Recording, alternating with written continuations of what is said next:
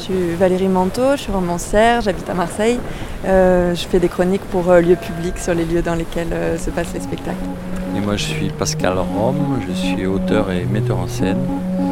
Et j'ai réalisé un spectacle qui s'appelle Le Grand Débarras, notamment.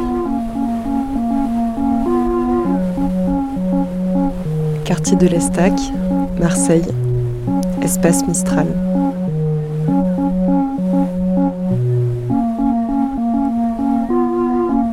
Peu égaré dans... dans, dans... Chronique d'une ville éphémère. mais, euh, voilà, mes. Un projet porté par Lieu Public en partenariat avec l'écrivaine Valérie Manteau. Les 19 et 20 septembre, la compagnie Opus organise le Grand Débarras à l'Espace Mistral, Vide-grenier nocturne et pas pareil. ouvert à toutes et à tous, de 19h30 à 22h30. En amont, Valérie Manteau a exploré ces mêmes lieux par l'écriture. En tout cas, ne nous cultivez plus, on s'en charge. Je trouve que c'est une bonne, euh, une bonne entrée en matière pour, pour Marseille en général déjà. Une espèce de petite euh, d'esprit réfractaire euh, et de propositions ici. Entre l'artiste invité et l'écrivaine, un dialogue secret. Peut-être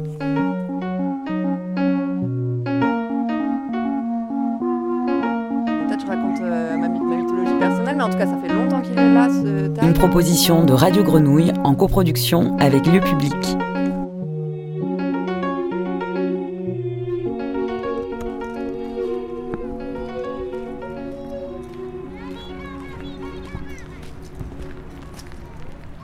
Alors on est sur les, sur les marches du petit amphithéâtre euh, de l'espace Mistral euh, à l'Estac.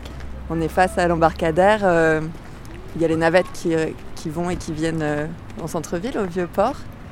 On entend le petit ronronnement de, euh, de ce qu'on appelle la plage de l'Estac, mais qui est en fait une espèce d'autoroute euh, qui passe juste derrière nous. Et c'est ici qu'aura lieu euh, un spectacle ce week-end. Enfin un spectacle un peu surprise, un spectacle grand débarras. Un spectacle qui ne ressemble pas à un spectacle, mais qui se termine comme un spectacle. Là, on, mélange nos, propres jouets euh, à ce que les vrais gens de l'Estac et d'ailleurs vont apporter. C'est-à-dire des vrais exposants qui, comme dans un vrai vide-grenier, vont venir déballer ce qu'ils ont à, à proposer, à donner, à échanger, à vendre. Ce que je trouve vachement intéressant de venir faire ça ici, ça fait écho avec le ne nous cultivez plus, on s'en charge. Il est possible que ce soit les exposants, euh, les estaquéens qui viendront euh, mettre leur propre stand ou les visiteurs qui d'un coup prennent le pas sur le spectacle. Je trouve qu'ici on est dans un endroit particulièrement, alors Marseille a cette réputation-là, mais l'Estac, c'est euh, un peu la caricature de ça. C'est ça que moi je trouve intéressant dans cet endroit, c'est qu'on ne sait jamais si on est dans la caricature ou si on est simplement dans, la vérité. Quand on est ici, on est un peu euh, parasité par les images de l'Estac euh, qui, euh, dans le fond patrimonial et culturel, l'Estac, c'est très présent, c'est déjà très chargé. Ça va de, Cézanne, on a Renoir, on a Braque et on a jusqu'à Guédiguian, le Marius et Jeannette. Je trouve que moi, quand je suis ici, euh, en tant qu'habitante du centre-ville, j'y viens pas quand même tous les jours. À chaque fois que je suis ici, j'ai l'impression que d'un coup, on va croiser Marius et Jeannette. Ma maison va tomber en ruine si je mets pas une couche de blanc sur les murs. Elle est fermée depuis six mois, cette usine. Tout le monde les a oubliés, ces malheureux pots de peinture. Si je les prends pas, ils vont pourrir sur place. Tu pourrais me les donner? Mais elle est barjot. Tu es barjot ou quoi? Tu crois qu'ils sont à moi C'est pour la peinture? On me paye pour les garder. Donne-moi tes papiers. Et le fait est qu'on les croise pas. On les croise pas forcément. Enfin, peut-être ça a changé. Peut-être qu'ils sont dans le village. Ils sont pas là autour de nous. Euh, mais c'est possible qu'ils soient là au vide-grenier.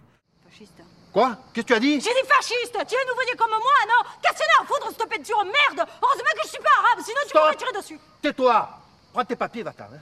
Ben, Chut Chut Tais-toi, va-t'en et en silence. Moi, je trouve que j'aime bien dans l'idée du vide-grenier de l'Estac, c'est de se dire, mais en fait, qu'est-ce qu'il y a dans ces maisons, dans ces greniers de l'Estac? Qu'est-ce qu'il y a vraiment? Est-ce qu'ils vont nous ramener des peintres du dimanche qui auront essayé de faire le Cézanne, euh, le papa euh, Cézanne euh, qui aura essayé de peindre son village, puis qui a changé malgré tout beaucoup, et sociologiquement, et même visuellement? Quand je suis venue faire un tour ici pour préparer cet entretien et la chronique, je regardais un peu ce qui était écrit sur les murs. C'est un quartier qui est très bavard à la fois les gens sont très bavards, il y a cette espèce de gouaille euh, estachéenne, mais, mais aussi les murs. Euh, les murs parlent beaucoup, c'est très tagué, euh, et ça dit des choses euh, très contemporaines, dans plusieurs langues. Il y a un côté rebelle comme ça. Il y, a un tag que j'aime beaucoup dans la traverse Mistral qui remonte là, qui dit On veut du blé pour que nos, nos rêves se réalisent. La même manière que quand on est à l'Estac, on ne sait pas si on est dans un endroit touristique. Évidemment, ça fait partie des endroits les plus touristiques de Marseille. Mais malgré tout, on est aussi euh, on est dans les quartiers nord. Euh, on est dans les quartiers nord qui ont la pire réputation euh, du monde. Alors on dit on est dans les quartiers nord, mais quand on est à l'Estac, est-ce qu'on est vraiment dans les quartiers nord ou pas? Oui et non. Il pleut sur Marseille, le port. Il pleut sur Marseille, Notre-Dame sourit. Il pleut, et oui, il pleut, le soleil se languit. Il pleut beaucoup, un peu, maillère, où ma foutée, maillère, où ma certains des handicaps des quartiers nord en termes de mobilité, de transport, c'est très compliqué, euh, comme beaucoup d'endroits. En même temps, il y a une singularité, il y a une bulle dans cet espace. Euh, et, c'est ça qui peut donner lieu à quelque chose d'imprévisible. Là, je pense qu'on est au bon endroit pour que euh, ça surgisse. Merci de bien vouloir déplacer la Renault Scénic immatriculée BW023YH, car elle bloque les toilettes.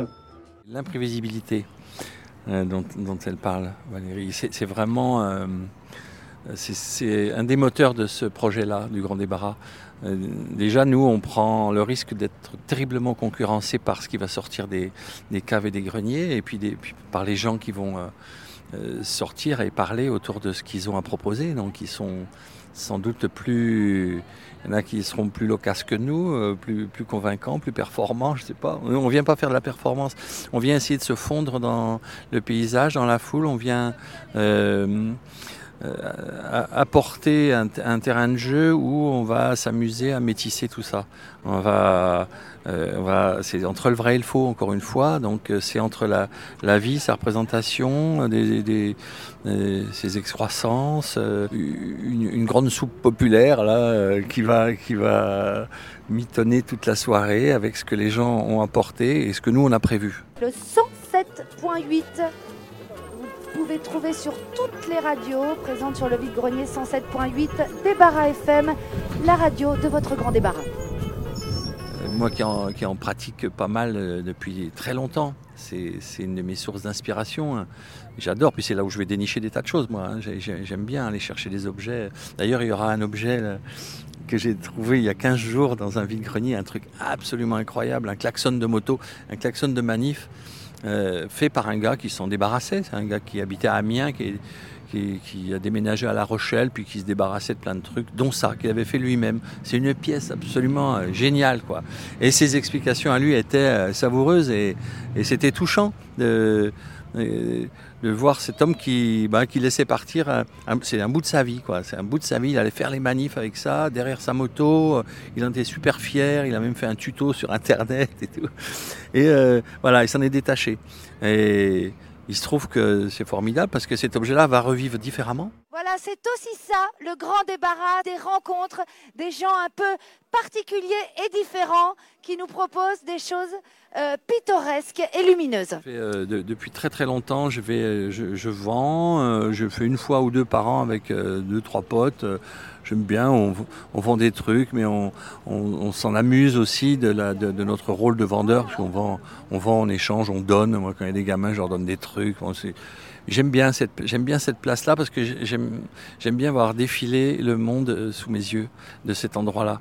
Je vois sur quoi les gens s'arrêtent. Ça m'amuse de voir, d'observer qu'on va euh, mettre plus d'attention sur une chose complètement dérisoire, euh, alors que juste à côté il y a quelque chose que je trouve moi essentiel.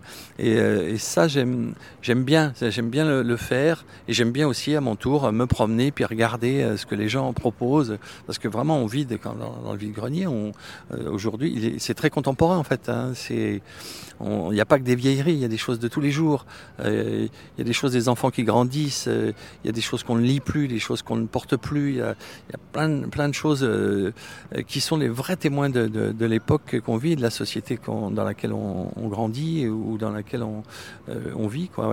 Je vends des choses qui me, pour lesquelles je n'ai plus vraiment un, grand intérêt et puis j'ai plus tant d'amour, on va dire, pour, pour ces objets-là. Euh, j'ai vendu récemment un, ventilateur.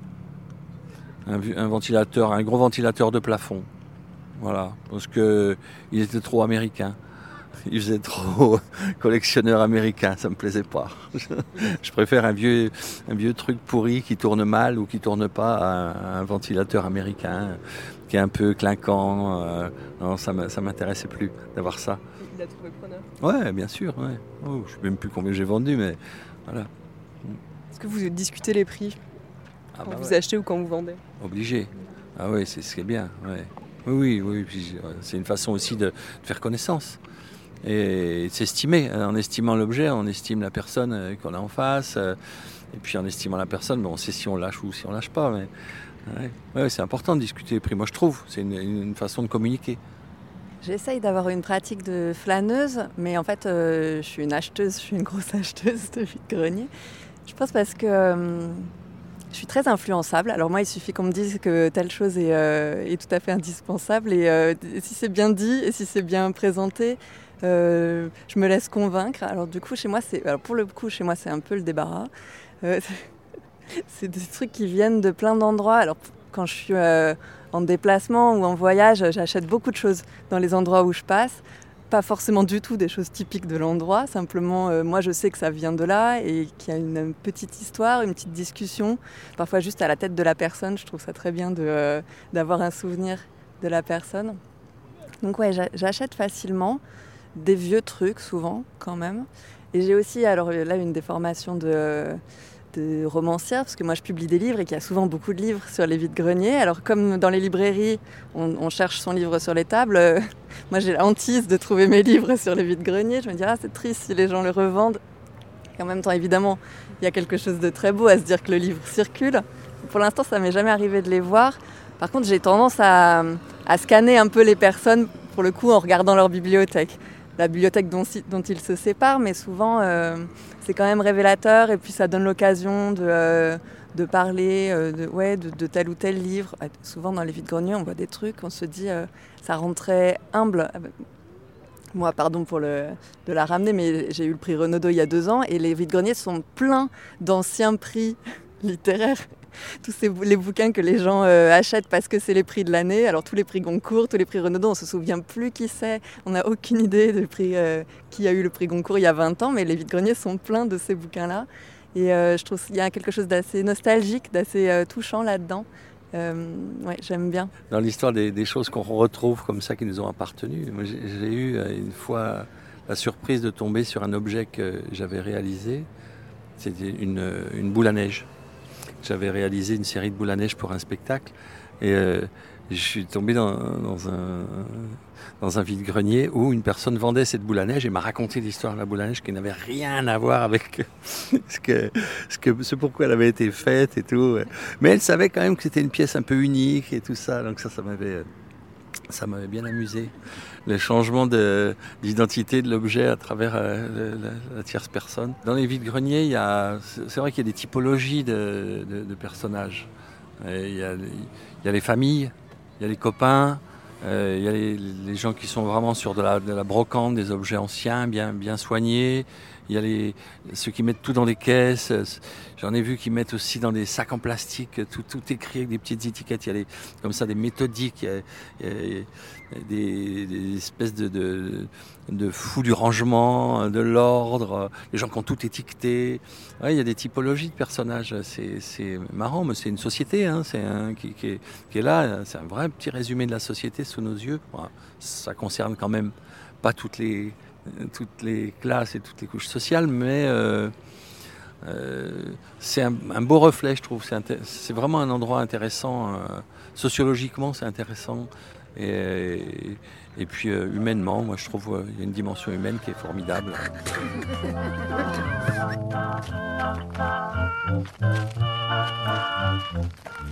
Après, il y a des choses euh, récurrentes.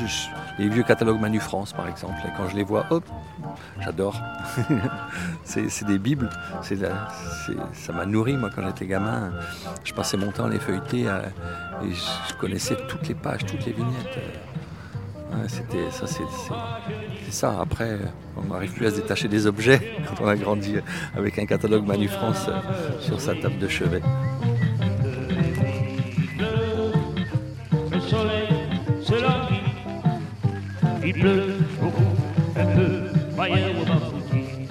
Je viens parce que j'espère croiser M. Daroussin demain. Ça serait bien. J'adorerais. C'est une annonce, voilà, on espère voir euh, Daroussin et moi j'espère un jour avoir la maison qui est juste derrière nous, qui s'appelle la Villa Palestine, que je, voilà, je suis probablement pas la seule, mais je suis la première à le dire à ce micro, alors peut-être ça, ça comptera. Euh, non, moi je suis quand même. euh, c'est vrai qu'il y a un côté villageois ici euh, que je trouve très charmant pour y passer l'après-midi, mais je crois que moi je suis vraiment quelqu'un de, du centre-ville. Alors à la fois j'étouffe au centre-ville et c'est très agréable d'être ici et de, de respirer une atmosphère plus apaisante. Mais alors je me demande si c'est pas aussi une illusion. je ne sais pas si c'est si doux à habiter.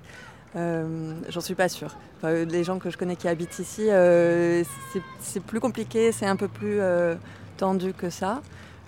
Moi, voilà, moi, c'est pas, euh, je, je rêve pas d'y habiter, je rêve, je rêve d'avoir la maison de Palestine pour organiser des soirées, des grands dîners avec mes amis. Ça, euh, oui, ça, c'est un rêve. Non, j'ajouterais que quand Valérie habitera à Villa Palestine, je veux bien venir pour la crémaillère. Non, mais celle qui est à côté de la Villa Palestine, qui s'appelle la Villa Mistral, qui a donné le nom euh, à cet endroit. Euh, je ne sais pas ce qu'ils fabriquent dedans. Ça aussi, moi, je la, je la veux bien s'ils n'ont pas de projet. Elle est murée. Elle devait être euh, un centre d'interprétation de la peinture. Euh, le projet, d'après ce que je comprends, a été abandonné. Maintenant, il y a marqué syndicat des initiatives dessus, mais j'ai l'impression que c'est pas le même espace. Ça, j'aimerais bien. euh, Oui, il y a un petit côté débarras là-dedans qu'on- pourrait occuper. On pourrait faire un- une occupation temporaire, pour pas dire un petit squat. ça, voilà, c'est un appel à projet, disons. Je lance ça comme ça. Qui s'en charge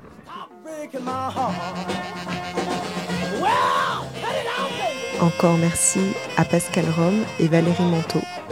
Rendez-vous au vide-grenier de la compagnie Opus, le Grand Débarras, les 19 et 20 septembre de 19h30 à 22h30. Chronique d'une ville éphémère. Une proposition de Radio Grenouille en coproduction avec Lieu Public. cette avant-première du grand débarras.